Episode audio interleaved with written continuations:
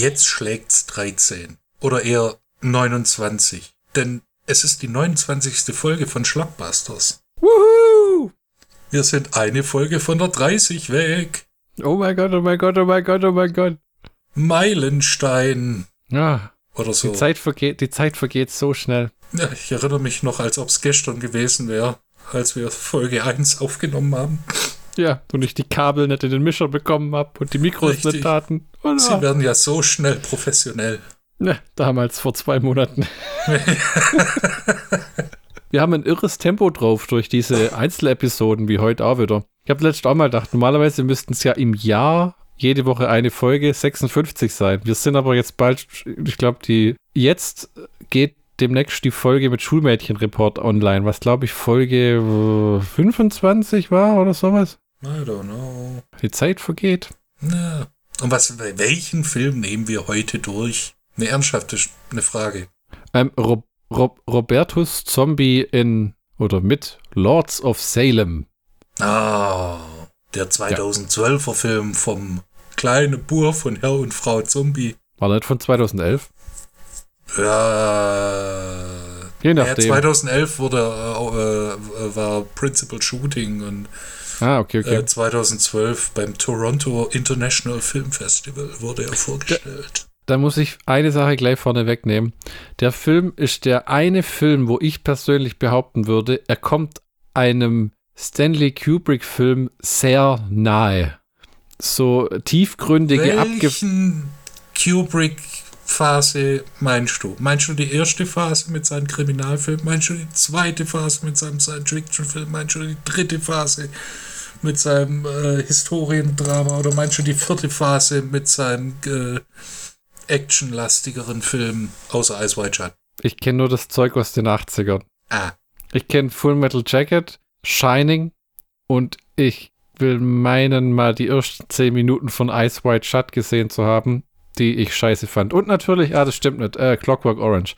Aber so Ja. diese F Frühwerke, die kenne ich gar nicht. Aber das ist dieses, diese, ich, damit meine ich auch viel mehr diese Erzählform. Gut, die Erzählform ist ein Mischmasch aus allem. Die ist so Pulp Fictionig, dann ist sie irgendwie Stanley Kubrick mit die Geister stehen einfach im Raum und dann ist so doch irgendwie ein Rob Zombie-Film. ja.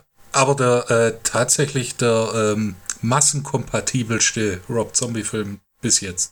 Ha- Hast du den jetzt zum Besprechen das erste Mal gesehen, Kat? Ja, Wo ich den das erste Mal gesehen habe, war ich komplett überfordert. Also so, so richtig, vielleicht war ich nicht in der richtigen Verfassung, ich konnte dem Film nicht folgen. Und gegen Ende hin hat es mich immer mehr geschickt, weil ich dachte, das Ding ist in der letzten halben Stunde oder den letzten 40 Minuten in vielen Szenen immer fünf Sekunden davon entfernt, dass irgendein Zombie-Song gleich läuft und das Ding einfach komplett zu einem Musikvideo wird.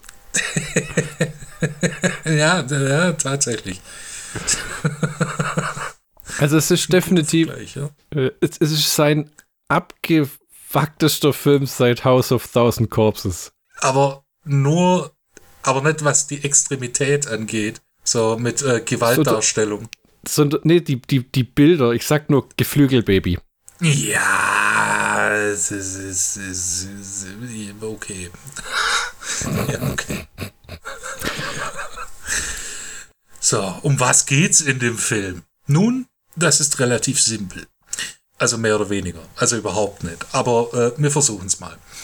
In Salem, Massachusetts. Ja, genau das Salem von äh, hier Salem Witch Trials.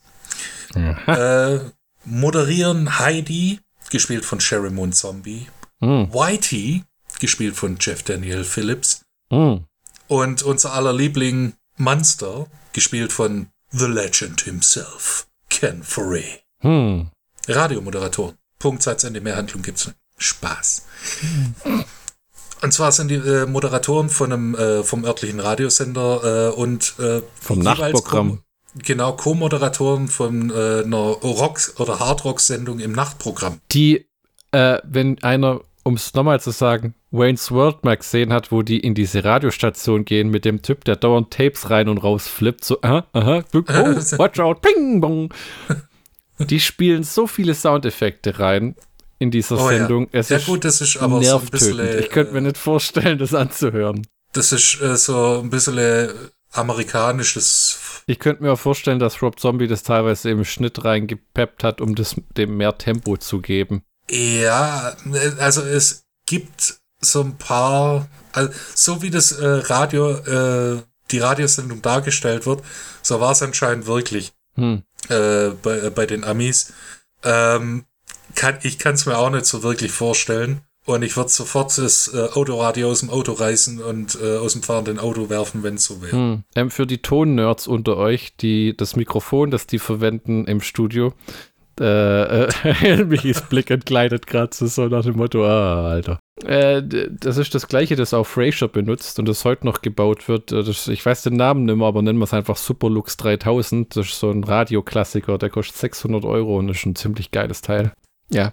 Also Hexen. Ja, also mehr so, also ja, richtig. Und ähm, Heidi, die nebenbei noch äh, eine ehemalige äh, Drogenabhängige äh, ist, Heroin. Nee, Crack. Oder Crack. Heroin. Ja, ich, ich tippe eher auf Crack. ja. Es hat so ausgesehen wie, wie da, äh, egal.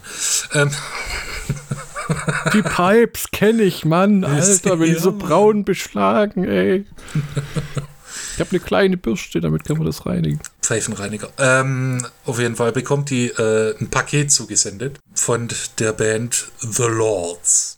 Wo ich schon Rob Zombie sehe, der sagt, die Schachtel muss was ganz Besonderes. Ich habe so eine Holzkiste mir vorgestellt mit Scharnieren, die man aufklappen kann. Und der Prop-Designer, äh, äh, äh.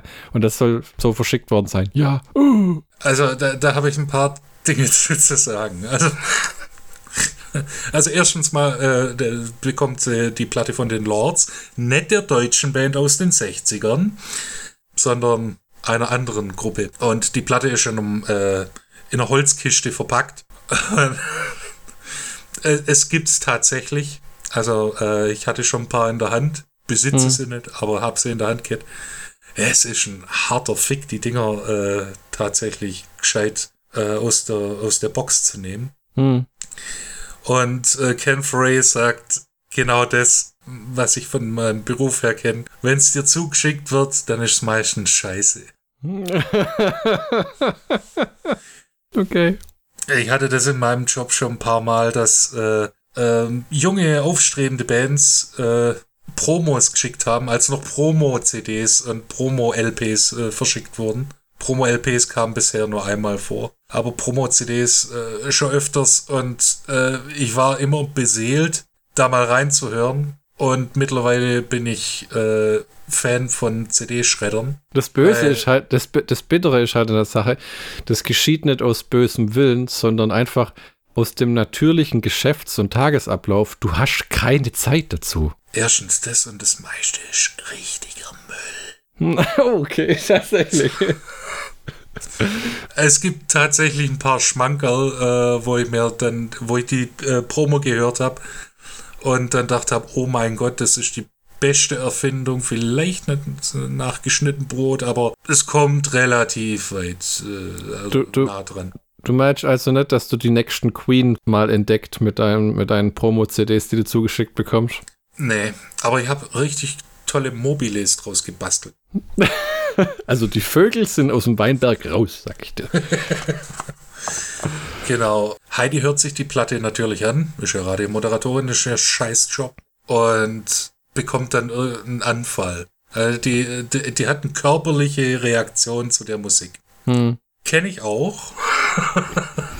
Äh, ich war mal auf einem Neurosis-Konzert. Neurosis sind, äh, ist eine Sludge-Metal-Band. Und äh, die kamen auf die Bühne und haben gesagt, wir wollen euch mit unserer Musik zerstören. Ich mag die Band. Und du hast gesehen, okay, Leute, erste Reihe. Die Band hat angefangen, nach fünf Minuten war die kompletten ersten zehn Reihen hinten, weil sie es nicht ausgehalten haben. Ich stand äh, relativ äh, mittig und hab's genossen. Aber das ist witzig, wenn, äh, wenn man eine körperliche Reaktion äh, zu, zu Musik hat. Weniger witzig ist die Reaktion von Heidi Hm. die dann ähm, Visionen hat, äh, unter anderem von den von den von der Hexenverfolgung. Hm. Man sieht äh, nackige Hexen. wo ich, ich habe tatsächlich, normalerweise, meistens schaue ich mir die Filme für unseren Podcast im Arbeitszimmer an, auf meinem zwei Bildschirmcomputer und mache auf einem Notizen und auf dem anderen gucke ich den Film. Den habe ich diesmal im Wohnzimmer angeguckt mit meiner Frau zusammen auf der großen 50 Zoll Glotze oder was das ist. Der Film sieht toll aus auf einem großen Bildschirm. Du hast ja selber einen Monsterfernseher. Ja. Und es ist, muss man auch mal einwerfen, ein Film, den man gern immer und immer wieder anguckt. Ich habe den jetzt schon drei, vier Mal gesehen. Die DVD war gut investiertes Geld. Das ist einfach ein toller Film mit so vielen verrückten Bildern, wo du auch immer Neues entdeckst. Ja. Und was ich jetzt eigentlich sagen wollte, ist, meine Frau sagt ziemlich schnell, wenn sie einen Film scheiße findet. Die hat diesen Film bis zum letzten Bild, wo Sherry Moon auf diesem Berg aus nackten Frauen steht, ja, wirklich, mhm. äh, gebannt, also eigentlich das letzte Bild, wie sie mit ihrem Golden Retriever spielt, angeguckt und nicht wirklich sich beschwert, sondern war einfach auch fasziniert wie dieser Film aufgebaut ist und wie der gemacht ist schon wieder. Ja. Also Rob Zombie ist eine besondere Art von Filmemacher. Ne? Er ist, blöd gesagt, so eine Art, wie wenn Quentin Tarantino ein wirklich kreativer Mensch wäre und nicht nur so ein Nerd, der tausend und tausende von VHS-Kassetten und Filmrollen besitzt und Pipapo und bla bla bla und hier was rausschneidet und da was geil findet, sondern sagt, pass auf, ich mache meine eigenen Sachen. Weil die, die, die, was ich so verrückt finde an den Filmen ist immer, die viele fühlen sich nicht an, wie wenn du dir ein umgesetztes Drehbuch anguckst. Hier auch wieder. Also die, die, das ist, fühlt sich, blöd gesagt, sehr organisch an. Ja? Und nicht wie wenn jemand wirklich Dialog runterrattert und sowas. Ja, das ist, äh, also man könnte es mit dem Stream of Consciousness äh, vergleichen, wie äh, die Beat Autoren. Also es, es, der Film hat eine, eine, einen roten Faden. Du wirst von Tag zu Tag ja. äh, weitergeführt und äh, es wird immer schlimmer, bis es dann in Höhepunkt äh, ausartet und der, der Weg zum Höhepunkt ist ein organischer Fluss von bildgewaltigem Material. Hm wo ich erstens mal gern das Drehbuch lesen würde, hm. weil ich mir das nicht vorstellen kann, wie, okay, wir sehen dann einen Schnitt und da sind dann nackige Hexen und dann sehen wir nochmal einen Schnitt. Hm. Äh, das, das geht nur drei Sekunden und dann geht es nochmal einen Schnitt. Das ist, man sieht. Also das ist ja offensichtlich ein Film, der äh, im Schnittraum auch entstanden ist. Ne? Unter anderem wegen der desaströsen Sache von ähm, Richard Lynch, äh, der ja die Hauptrolle hätte spielen sollen. Der hätte ja diesen Hawthorne, diesen Hexenjäger spielen sollen tatsächlich. Mhm. Der Film, äh, muss man sagen, besteht zu einem kleinen Teil nur noch aus Rückblenden. Also ich glaube, der geht 93 Minuten und äh, ah, lass mal 15 Minuten davon Rückblenden sein, wobei das meiste ist Hexen, die in einem Kreis tanzen. Ja. Ähm, ursprünglich hätte aber Richard Lynch diesen Hawthorne spielen sollen, mit witzigerweise ähm, Sid Haig und nochmal jemandem als seinen Gehilfen bei der Hexenjagd. Was allerdings, weil Richard Lynch in so einem schlechten äh, Gesundheitszustand war, die haben wohl angefangen tatsächlich mit ihm zu drehen, haben aber gemerkt, dass er so schwach ist, dass es eigentlich keinen Sinn macht und dann ist er auch noch gestorben in kurzer Zeit. Also nicht nur Three from Hell, Three from Hell war das zweite Mal mit Sid Haig, wo quasi Rob Zombie einen Schauspieler am Set hatte, der dem Tod schon ins Angesicht geschaut hat. Und äh, dann haben sie den komplett rausgeschnitten und mussten den Film drumherum aufbauen. Ich weiß noch, das war auch damals so ein Ding, der hat ja Devil's Rejects gedreht und dann kam äh, äh, äh sein Halloween-Film mhm. und ähm, dann kam Halloween 2 und El Super Bisto und dann kamen drei, vier Jahre nix. Und, und ich will meinen, dass der tatsächlich ein oder anderthalb oder sogar zwei Jahre an Lords of Salem saß und, und äh, äh, einfach versucht hat, diesen Film im Schnitt zusammenzubauen, weil er einfach, das will ich meinen, ich habe den Film damals anguckt, wo er rauskam, habe gedacht, man merkt, dass diese ursprüngliche Handlung fehlt von diesem, der Hexenjäger und Heidi ist die Nachfahrin von dem Hexenjäger das kommt alles sehr gut rüber in dem Film, aber dieser Original Hawthorne spielt dann eigentlich mehr so im Hörensagen eine Rolle. Ja, äh, es gibt, glaub nur eine Szene oder zwei Szenen, wo, der, äh, wo, wo, man tatsächlich sieht. Ich, ja, ich habe ja. zum Beispiel, äh, bis ich den äh, Abspann gesehen habe, habe ich nicht gewusst, dass Sid Haig mitspielt.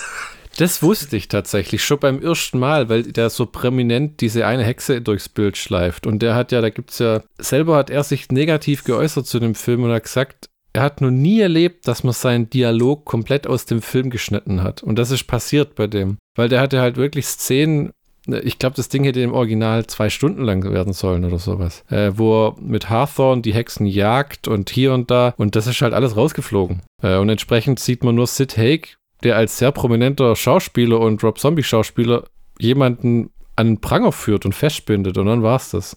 Der hat allerdings ein fantastisches Kostüm an, ne? Wieder sein Bart und dieser spitze, abgerundete Hut mit diesem tollen Mantel und alles. Das ist ja sowieso ähm, Rob Zombie und die Kostüme, da ist ja, wie wir wissen, der näht auch mal selber.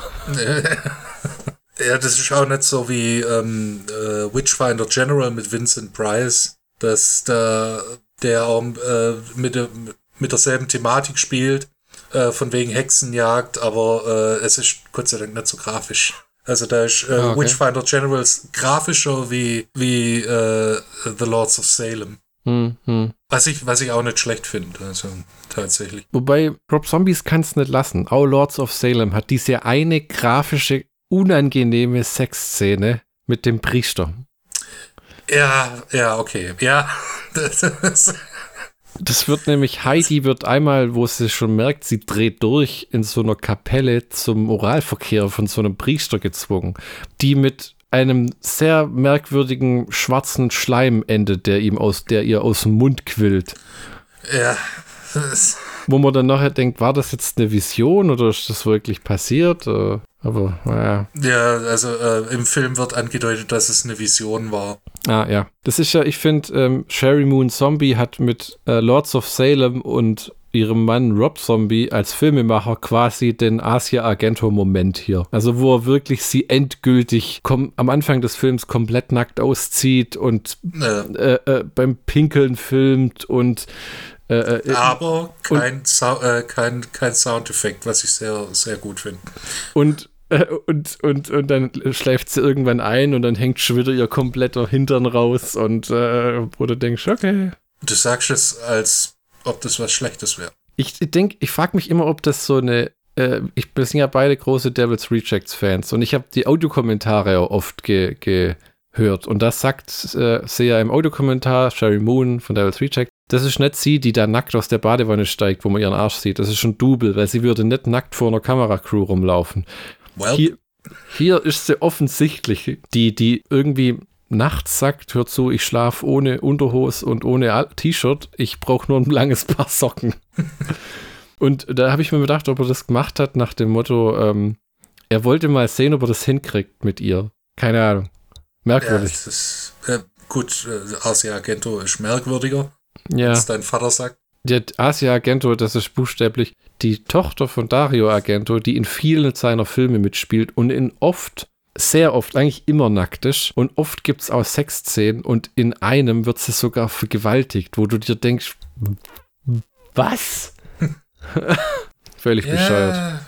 Italienisches Kino. Wie, wie, wie, wie, findest du eigentlich Sherry Moons Dreadlocks in dem Film? Ähm, ah, also ich persönlich finde, dass die Dreadlocks ihr nett stehen.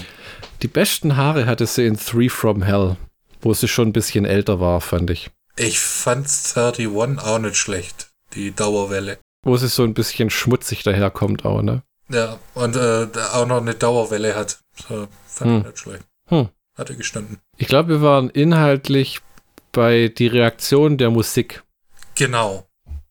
Und äh, die Vision enden, sobald die Musik stoppt. Ja am nächsten Tag. Das ist so ein bisschen der Rahmen. Montag, Dienstag, Mittwoch, Donnerstag, Freitag. Mhm. Interviewt äh, Heidi und äh, Whitey und Munster äh, Francis M Matthias, einem äh, Lokalhistoriker, der sie, der ein Buch über die äh, Salem Witch Trials also ähm, geschrieben hat und ähm, da das auch thematisch sehr gut passt und da die Band von Munster zu The Lords of Salem ähm, mutierten, weil die Band hieß eigentlich nur The Lords. Er macht daraus The Lords of Salem. Das klingt halt peppiger. Genau. Erinnerst du dich an diesen verrückten Radiogast, den sie hatten? Vor dem. Ja. Die, da, da, da kommt irgendwie so ein Video von so einer Trash-Metal-Band und dann kommt plötzlich äh, so ein Typ, We are the bringers of death. We don't believe in your savior. Und du denkst dir so, meine Güte, overacting. Ähm, Ich würde dir gerne widersprechen. Sag bloß, den Typ gibt's wirklich. Es gibt einige Typen, die so drauf sind. Gottverdammt. Unter anderem auch, äh, wie heißt der? Äh, Gal heißt er, glaub, oder nennt er sich. Da gibt's ein schönes, äh, schönes Interview in irgendeiner, in, ich glaube sogar in der äh, Heavy Metal Doku, Hm. äh, wo es dann heißt, I don't believe in God, I believe in Satan and Satan will rule the earth. er, er ist Ja. nicht so äh, krass drauf, wie der Typ, äh, in, der äh, im Film dargestellt wird, aber Hm. von dem, was er sagt, äh, ist ähnlich. Hm. Und es gibt, gibt genügend Trottel, die äh, in einer Black- oder Death Metal Band spielen, die so ein Bullshit von sich lassen. Am Ende wollen die Typen aber immer alle das Gleiche. Oh, Satan, beflügle meine Verkaufszahlen. Richtig. Das ist scheinbar musikhistorisch die, die für absolute Satanisten gehalten wurden, wie Black Sabbath, haben gesagt, wir haben damit nichts zu tun. Wir haben halt die Band irgendwie benennen müssen. Drastischeres Beispiel ist die Band Venom, die solche wunderbaren Alben rausgebracht hat wie In League with Satan, gefolgt von At War with Satan, Ach du Scheiße. äh, wo, wo dann das Böseste war, was so in den Anfang der 80er so rumkreucht und fleucht. Hm. Und äh, Kronos, der Sänger, tatsächlich dann mittlerweile sagt, es war tatsächlich nur, um interessant zu wirken, um Platten zu verkaufen. Hm. Es ist mir sowas von scheißegal. Irgendein Gimmick brauchst du halt, so ist es halt wirklich. Ne? Und äh, Venom haben halt so ein bisschen das äh, Satan-Image von Black Metal so ein bisschen mit aufgezogen Hm. und damit äh, gut Kohle gemacht. Ich glaube ja, dass der Teufel eher klassische Musik bevorzugt, weil er Stil hat. Ah, ich weiß nicht. Ähm, also wenn man, äh, äh, wie heißt sie, Chris Miller Band äh, glauben will, dann ähm, mag er auch so Country und Oh ja. Bluegrass Fiddle. Ja, ja, wahrscheinlich einfach. Hm. The Devil Went Down to Georgia. Oder er mag den Blues, weil äh, es hängt sich auch, äh, hält sich auch hartnäckig das, äh, die Legende, dass Robert Johnson, einer der ersten Bluesmusiker, der auch ähm, bekannt war und Erfolg hatte, dass er seine Seele dem Teufel verkauft hat, damit er äh, den Blues spielen konnte. Ah. Also Satan-Musik, das geht schon, es geht schon fast 100 Jahre so. Aber man muss, äh, die, die Musik von den Hexen im Film ist aber auch ein übler Scheiß. Dieses Bauts, Bauts, lelö, lelö. Also es ist schon ein sehr eigener Sound. Sowas habe ich noch nie gehört. Du? Ja, Echt? hm, wo sie das spielen die am Ende von dem Film live, wo sie so auf Knochen und Haut trommeln und Ja, das, ähm, ja, ja. Es gibt mittlerweile Bands, die äh, sich dem äh, der historischen Musik äh, verschrieben haben und damit meine ich nicht so Klassik, Wiener Klassik, sondern der Stammesmusik der alten Kelten und solche Scherze, die ihre Flöten selber aus Horn schnitzen und so ein Scheiß. oh, jenseits. Ja, muss man drauf stehen. Anspieltipp wäre Heilung. Die Band Heilung. Hm. Ich dachte jetzt ganz harmlos an Richie Blackmores Night oder wie die heißen. Nee, nee, da ist ja, der Herr Blackmore ist ja da noch äh, ein weißen Knabe. Jedenfalls äh, wird bei der Radiosendung auch wieder die Platte von The Lords of Salem gespielt. Und Heidi hat wieder eine starke Reaktion, kann die aber abdämpfen, indem sie äh, sagt, mach mal den Scheiß im Studio aus. Hm. Aber es wird ungefiltert über den Äther übertragen und äh, man sieht dann die Reaktion der Frauen von Salem Hm. auf die Musik, die ähnlich ist. Also die stehen dann da wie Zombies. Es sind übrigens sehr, sehr, sehr, sehr, sehr viel nackte Frauen in dem Film. Ja. Wirklich und, viel. Äh, tatsächlich äh, hier nicht irgendwie äh, nur junge, hübsche Damen, sondern auch äh, ältere, hübsche Damen. Hm. Junge, nicht so ganz hübsche Damen, für meinen Hm. persönlichen Geschmack. Und Hm. ältere, äh, nicht so ganz hübsche Damen, für meinen Geschmack. Ja, so halt nach dem Motto, äh, normale nackte Menschen, nicht so wir casten jetzt irgendwelche. Irgendwas kommt dem Herrn äh, Francis Matthias äh, komisch vor, aber er kann noch nicht so, so genau den Finger drauflegen. Und der, der, Dann- Film, der, der ähm, kommt nach Hause und fragt dann seine Frau erstmal, sag mal, hast du das aufgezeichnet, was ich da gesagt habe? Äh, hast du die Musik aufgezeichnet und hört, zieht sich dann die Musik nochmal rein und findet dann ähm, in einem Buch von einem Autor, The, äh, The Last Great Witch Hunt oder sowas, ähm, tatsächlich Auszüge aus dem Hawthorne, dem Hexenjägers Tagebuch, wie er die Noten niedergeschrieben hat für diesen Song von den Hexen. Genau. Dann äh, haben auch die Radiomoderatoren Feierabend. Man äh, merkt dann, dass zwischen Whitey und äh, Heidi so ein bisschen mehr besteht aus, als kollegiale Freundschaft. Hm. Ist ein bisschen einseitig. Also, Ja, sie verstoßen aber gegen die Gesetzgebung Never Dip Your Pen in Company Inc. äh, never fuck the company. Ist aber auch eine komische Szene, weil die lungern rum. Sie hängt da rum in so äh, Schlabberkleidern und er hockt da mit dem, was er den ganzen Tag anhatte. Meint er, äh, wenn ich jetzt heim muss, muss ich so lang Fahrrad fahren und der geht's halt nicht so gut. Und dann meint er, du can crash on the couch. Und der dann so, seriously, the couch? Und die, yeah, the couch. Da habe ich nicht ganz verstanden, hat er gedacht, er kann jetzt mit der ins Bett springen? Ja, oder- natürlich. Na, Männer. Warum denken Männer immer nur mit ihrem Penis? Und was ist gegen Weil, weil Männer haben Penis und ein Gehirn, aber nur so viel Blut, um eins von beidem äh, zu, äh, zu einer Zeit äh, im Betrieb zu nehmen. Ja, und machen wir uns nichts vor, manche Männerhirne äh, lohnt sich der Betrieb überhaupt nicht. Ähm, und was ist gegen eine nette Fahrradfahrt bei Nacht einzuwenden? Es sei denn, einer von diesen kein Schutzblech habenden, kein Licht habenden Querulanten. Ja gut, wenn es geregnet hätte, wäre es nicht so geil. Ich glaube ziemlich sicher, dass das der einzige Rob Zombie-Film ist, der in der heutigen Zeit spielt. Das wird nie groß an die Glocke gehängt. Ja, weil- genau, das äh, habe ich auch gedacht, das ist ambivalent so ein bisschen. Ja, weil alle die Kostüme sind, weil äh, Sherry Moon sieht aus wie aus den frühen, frühen, frühen, frühen 70ern, 69, 70. Ähm, Furry und die Radiostation auch. Äh, äh, im Autos sieht man gar nicht groß in dem Film, wenn ich es richtig in Erinnerung habe. Die Straßen sind großteils leer. Aber dann nachher sieht man mal im Studio schon so ein Computerdisplay und nachher benutzt Ja. einer auch ein Smartphone, wo du dann. Das gab es auch noch nicht. Ja?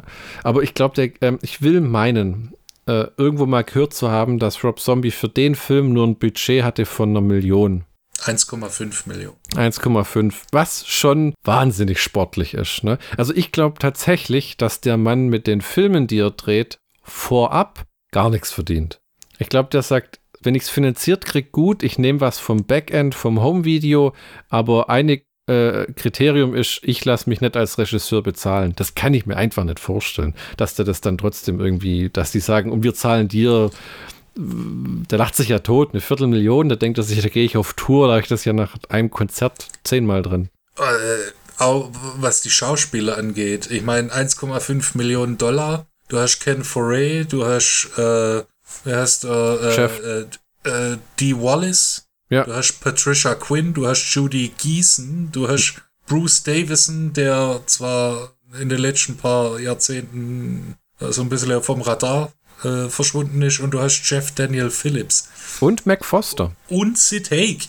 Ja, und die, Mac Foster hat er ja für den Film echt aus der Versenkung geholt. Die war ja so, ein, so eine John Carpenter-Schönheit von Assault on Precinct 13. ja, genau. Die aber tatsächlich, weil ich mich auch mit meiner Frau gefragt habe, sind diese Hexen, die am Anfang nackt sind, das sind so alte Frauen und eine junge, haben sie die irgendwie geschminkt und wir waren uns einig, die haben sie geschminkt, weil die sieht schon brutal runzlig und dreckig aus. Ja. Ähm, allerdings muss ich dazu sagen, man sieht Großaufnahmen von Mac Fosters Händen und ich habe das mal gegoogelt. Die sieht tatsächlich so aus. Also die ist einfach gealtert.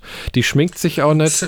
Die hat, die, die, die ist, glaube ich, die geht hart auf die 80 zu, die hat ein kerbiges Gesicht und so. Die hat einfach, äh, das erwähne ich nur so, weil das war so eine Beauty Queen in den 70ern und 80ern. Das war so eine, wenn du die siehst in Assault on Precinct 13 oder in They Live, das ist so eine echte Modelschönheit. Ja, aber wenn du 31 ansiehst, dann hat sie sich auch relativ gut gehalten. Ah, okay. Ja, Weil da spielt sie ja die, äh, die ältere äh, Mitreisende, die dann abgeschlachtet wird. ah, okay, das sage ich schon gar nicht mal richtig in Erinnerung. Und äh, dann lernen wir auch die Vermieterin und äh, ihre zwei Schwestern Hm, kennen. abgefuckte Weiber. Ja, gespielt von äh, Judy Geeson. Der äh, Sc Original Scream Queen Dee Wallace Hm. und äh, Patricia Quinn. Äh, die dann, äh, wo es dann ein merkwürdiges Aufeinandertreffen gibt, weil äh, Das ist, diese drei Weiber nehmen einmal die Heidi im Film und später diesen äh, ähm, ähm, Buchautor ähm, ziemlich hart in die Mangel, zu einem Punkt, wo die eigentlich beide wegrennen wollen. ja, Aber nur eine Genau. schafft's. ja, Heidi. Ja.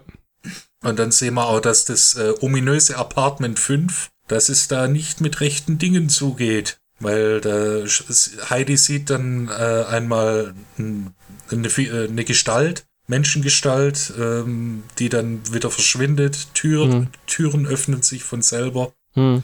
Und auch viele Dinge, die man erst bei genauem Hinsehen äh, sieht, so eine Deckenleuchte, die anfängt zu wippen oder äh, zu, zu schaukeln. Hm.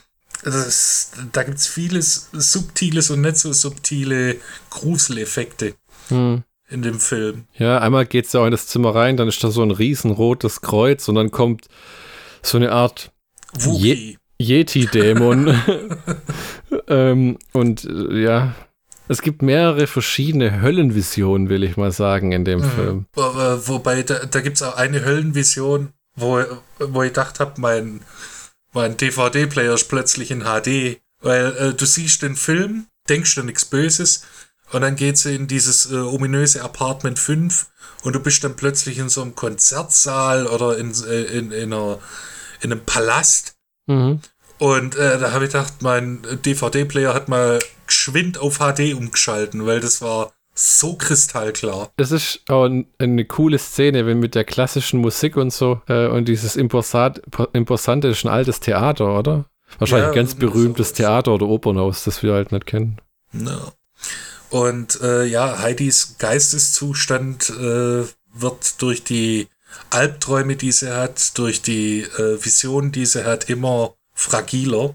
Und da kommt es dann auch, äh, geht sie mit ihrem äh, goldigen Hund spazieren. Mhm. Das ist jetzt ein Golden Retriever, ne? Genau, ja. Ein Weibchen, glaube ich sogar.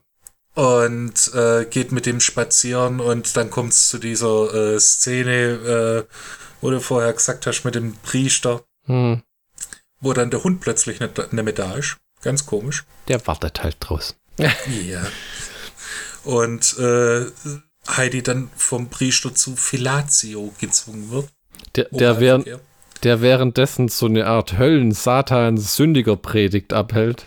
Der so äh, Sch- Feuer-Schwefel predigt. Hm. Und ähm, dann wacht sie plötzlich wieder auf und ist äh, sichtlich und verständlicherweise verstört. Hm. Währenddessen äh, findet dann äh, der Autor Matthias äh, findet dann äh, allerhand Dinge raus äh, und trifft sich auch mit dem ähm, Autor des Buches, wo er dann die letzten Seiten äh, findet, wo die äh, Noten drauf gekritzelt sind. Ja, The Last American Witch Hunt. Genau, und äh, unterhält sich mit dem und fragt den aus über die äh, Tagebücher Ja. von Hawthorne. Da kommt dann auch dieser ähm, die, äh, ein Computer zum Einsatz, Mhm. äh, wo er dann einfach auf MyHeritage oder sowas geht. Der Und, kompletten äh, Stamm einfach- drauf.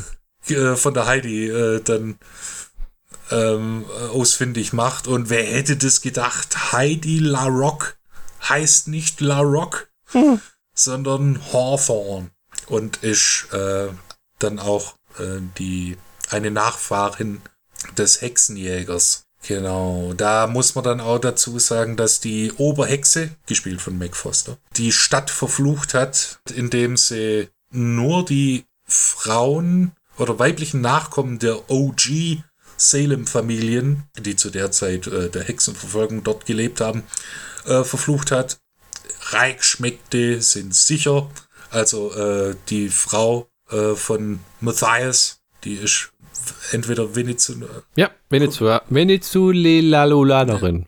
Südamerikanerin Mhm. Auf jeden Fall kifft sie in der Badewanne. In ihrer, in ihrer äh, Kupferbadewanne. und äh, eben auch die Nachkommen von äh, Hexenjäger Hawthorne, wobei dann äh, ausgesprochen wird, dass Satan oder äh, Satans Nachkomme oder die äh, per, Ähm, Hawthorne's bloodline will bring about Ja. the Antichrist which will destroy the earth.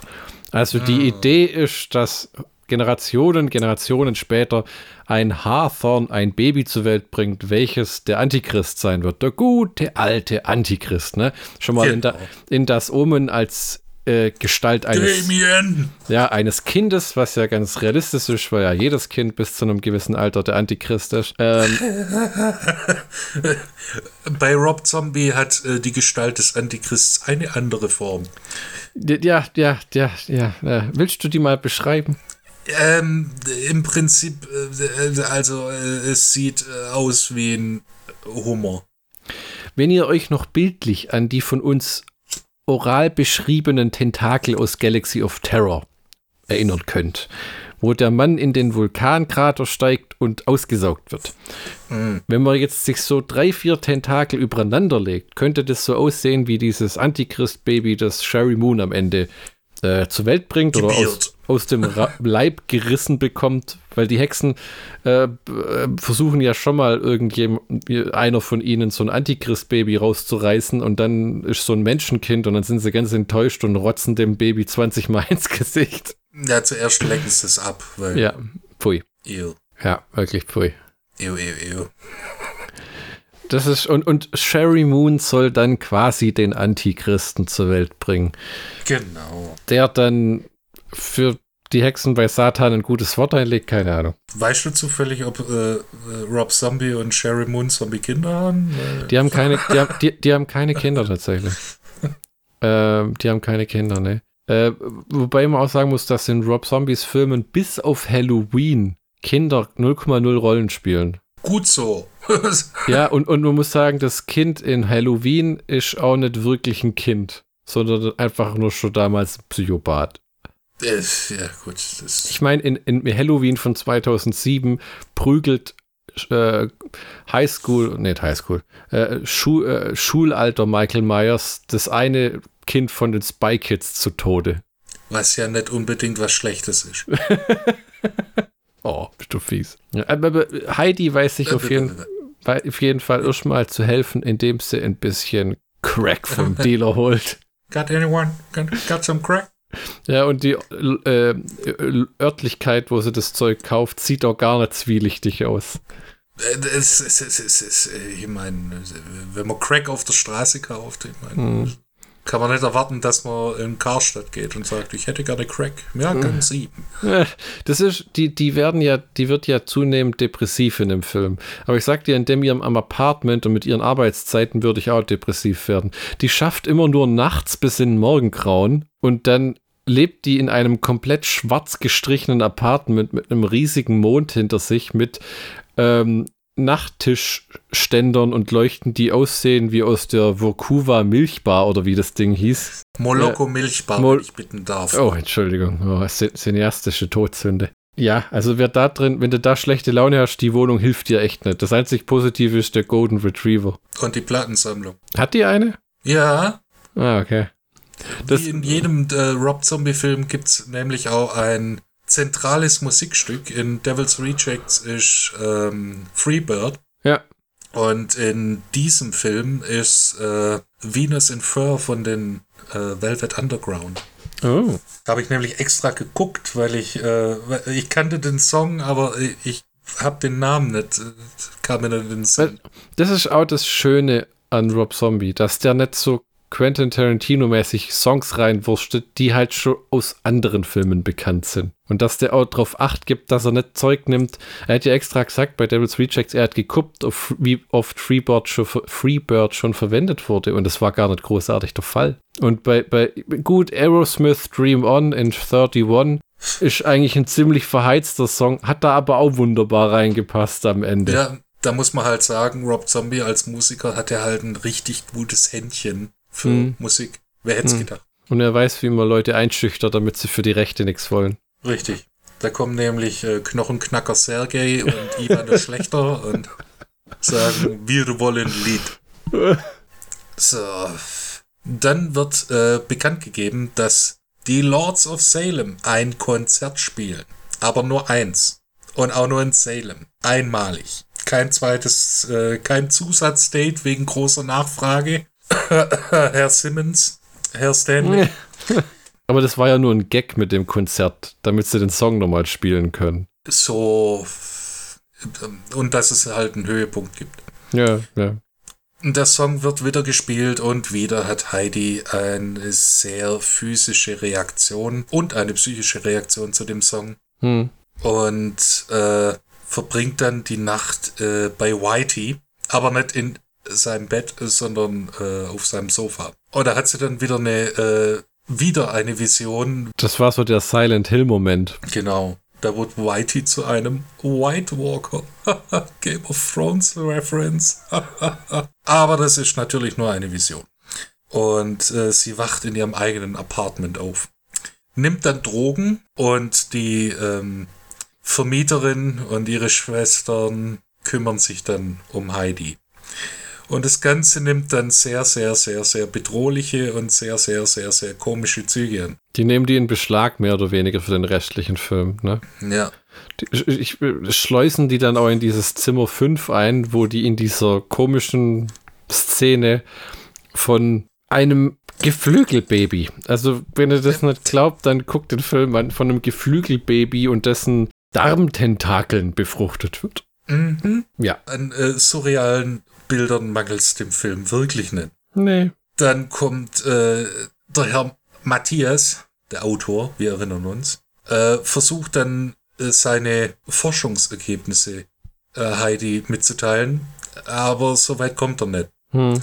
Er wird nämlich zum Tee eingeladen von Hm. der Vermieterin und ihren zwei Schwestern. Spoiler-Alarm: Die drei Weiber sind Hexen. Oh mein Gott. Ja, das wird so ziemlich äh, offensichtlich, wenn sie dann sich um äh, Heidi kümmern. Hm. Und äh, Spoiler-Alarm, äh, Herr Matthias äh, verlässt das Haus äh, nicht mehr, sondern wird zu Tode geprügelt mit einer Bratpfanne. Hm. Was wirklich nach Arbeit aussieht, muss man sagen. Und eine ordentliche Sauerei macht.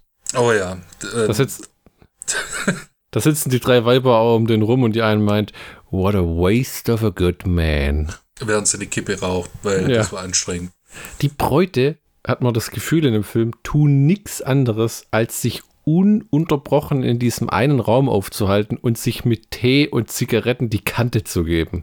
Und Rotwein, äh, Weißwein. Ja, ja.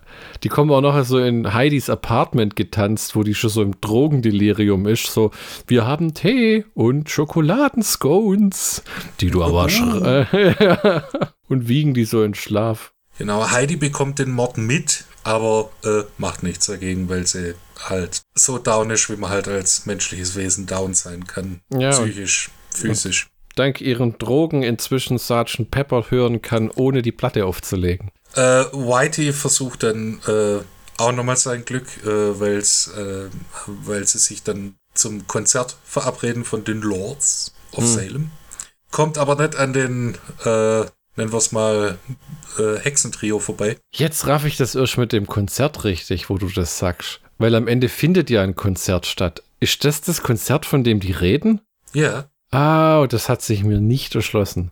Weil das nicht wirklich aussieht wie ein Konzert. Ich habe mir noch das so verstanden, dass alle Frauen aus Salem in dem Publikum hocken. der, nur die OG Salem-Familien nach. Ja, ja, genau. Aber, aber, aber sowas war das doch, ne?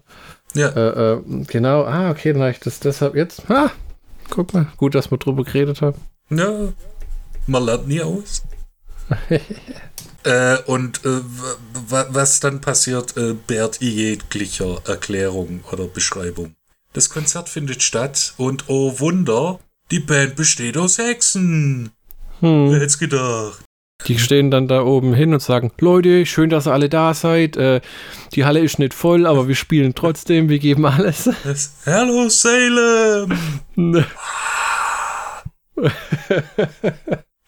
Und während sie ihre ähm, spartanische Musik spielen, äh, ziehen sich alle Damen aus. Äh, ja, und ähm, der Film endet äh,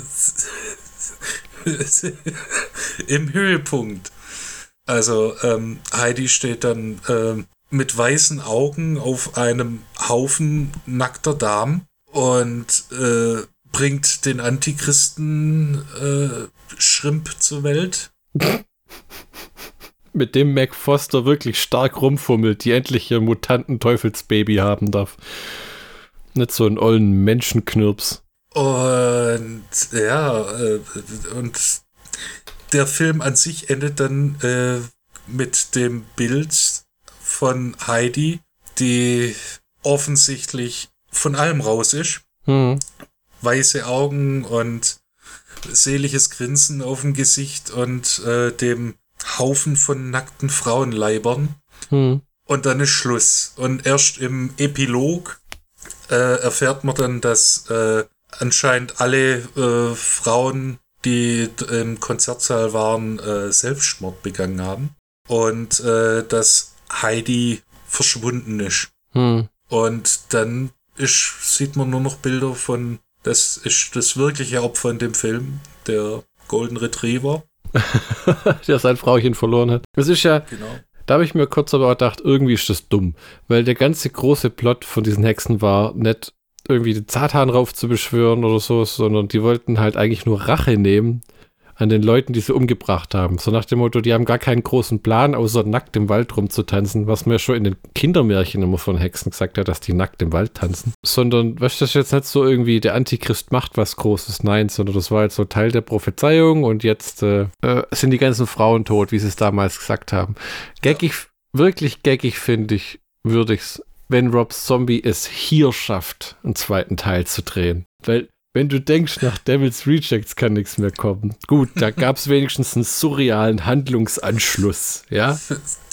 Aber hier, hm, ja, wird schwierig. Das äh, tatsächlich. es ist, es, es ist ein, äh, äh, einer der wenigen Filme, bei dem ich sagen würde, ähm, es ist sowas wie ein Kunstfilm. Ja, also wenn de, wenn auf der DVD das äh, Arthouse ähm, Logo prangern würde, würde ich mich nicht wundern. Ja, also es ist, er ist sehr gut, er hat einen extrem hohen Wiederanschauungswert, habe ich gefunden. Ja, Es gibt nicht unbedingt viel Dialog, es passiert in dem Sinne auch nicht so viel, aber die Art, wie das erzählt wird, äh, auch wenn man denkt, ah ja, Montag, Freitag, Dienstag, ja, aber die Tage spielen nicht wirklich eine Rolle. Also es ist nicht wie irgendwie am Freitag frei und am Samstag kommt das Samstag oder sowas. ja, das ist mehr so ähm, äh, der Versuch, ein bisschen Struktur reinzubringen. Ge genau, weil äh, dass du was Greifbares hast zwischen diesen, da gibt es auch viele, viele Sachen, die wir nicht erwähnt haben, wie irgendwelche Gespenster die, oder Dämonen, die plötzlich irgendwo im Hintergrund stehen und an denen sie vorbeiläuft und so. Ja, Ja, aber- kleinwüchsigen Satan. Ja, ja, ja, dieses Geflügelbaby ist schon sehr, sehr. Das kommt nur einmal nur ins Bild und macht so. Und das haben sie dann so weit aufgedreht, dass das schon echt das ist ein Color-Kriegschalber. Es ist, es ist ein sehr guter und interessanter Film. Ja. Das ist jetzt allerdings im Gegensatz zu Deadly Prey nix, was du dir unbedingt mit vier Kumpels anschauen willst nach einem gemütlichen Abend, weil dir die Stimmung komplett einfriert. Ja, das stimmt. Weil das ist so ein richtiger Psycho-Horror-Trip. Es ist, ja, es, es fühlt sich doch irgendwie an wie ein Rob Zombie-Musikvideo. Ne? Ja, tatsächlich, aber bildgewaltiger. Ja, wahnsinnig. Also ja. äh, ein Rob Zombie Video aufgepumpt auf, äh, was weiß ich, 100 Minuten mit äh, einem Budget von 1,5 Millionen. es, es ist der Wahnsinn, was manche Leute mit, blöd gesagt, so wenig Geld hinbekommen. Ja, Oder? Also, wenn du überdenkst, dass Tommy Wiseau's The Room 5 Millionen Dollar gekostet haben soll. gut, Und- Tommy Wiseau ist auch kein Rob Zombie. So, Ja, das war. Es hilft tatsächlich bei kreativer Arbeit, wenn man eine Vorstellung davon hat, was es werden soll. Äh, und dann noch Talent hat. Ja, Talent. Ah, Talent. Und sei es nicht äh, schauspielerisches Talent, sondern ähm, das Talent, äh, schauspielerisches Talent erkennen zu können. Ja, muss man auch sagen. Also, wenn du Jeff Daniel Phillips in dem Film siehst und dann in äh, Three from Hell, du solltest nicht meinen, dass das der gleiche Schauspieler ist. Ja, oder auch in 31, wobei die Figuren sind ähnlich, ja. Ja. Nicht eins zu eins, aber da könnte man Parallelen ziehen. Und äh, zum Thema Wiedererkennungswert, es gibt auch viele äh, visuelle Referenzen. Also zum Beispiel die Szene, wo die Hexen um Feuer tanzen, ist eins zu eins der Hexensabbat, das berühmte Gemälde. Echt? Ja, Wahnsinn. das ist echt und auch so Sachen wie so kleine Schockmomente. Äh, nicht, es, die Schockmomente sind manchmal mehr, manchmal weniger äh, subtil. Aber so eine Sache wie äh, der Dämon in der, in der Ecke, der einfach nur dasteht. Hm.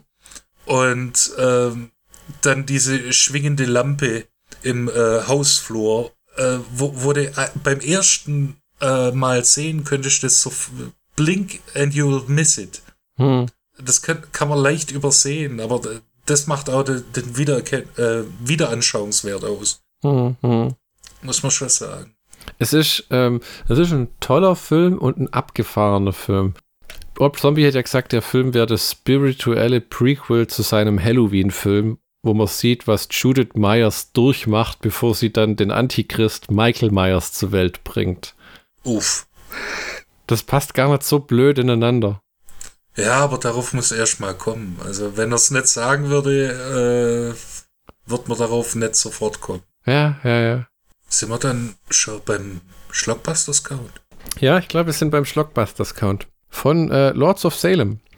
Da sprechen viele Dinge dafür. Da haben wir Sherry Moon Zombie, dann also castmäßig Jeff Daniel Phillips, Dee Wallace, äh, ähm, ähm, Sid Haig, so kurz so auftaucht, ähm, ähm, der Autor, der Scha Foray? Ken Foray, äh, Foray, Foray, äh, der äh, Autor und auch den Autor, den er aufsucht, sind auch tolle Schauspieler, die da mit ihrer Dialogszene.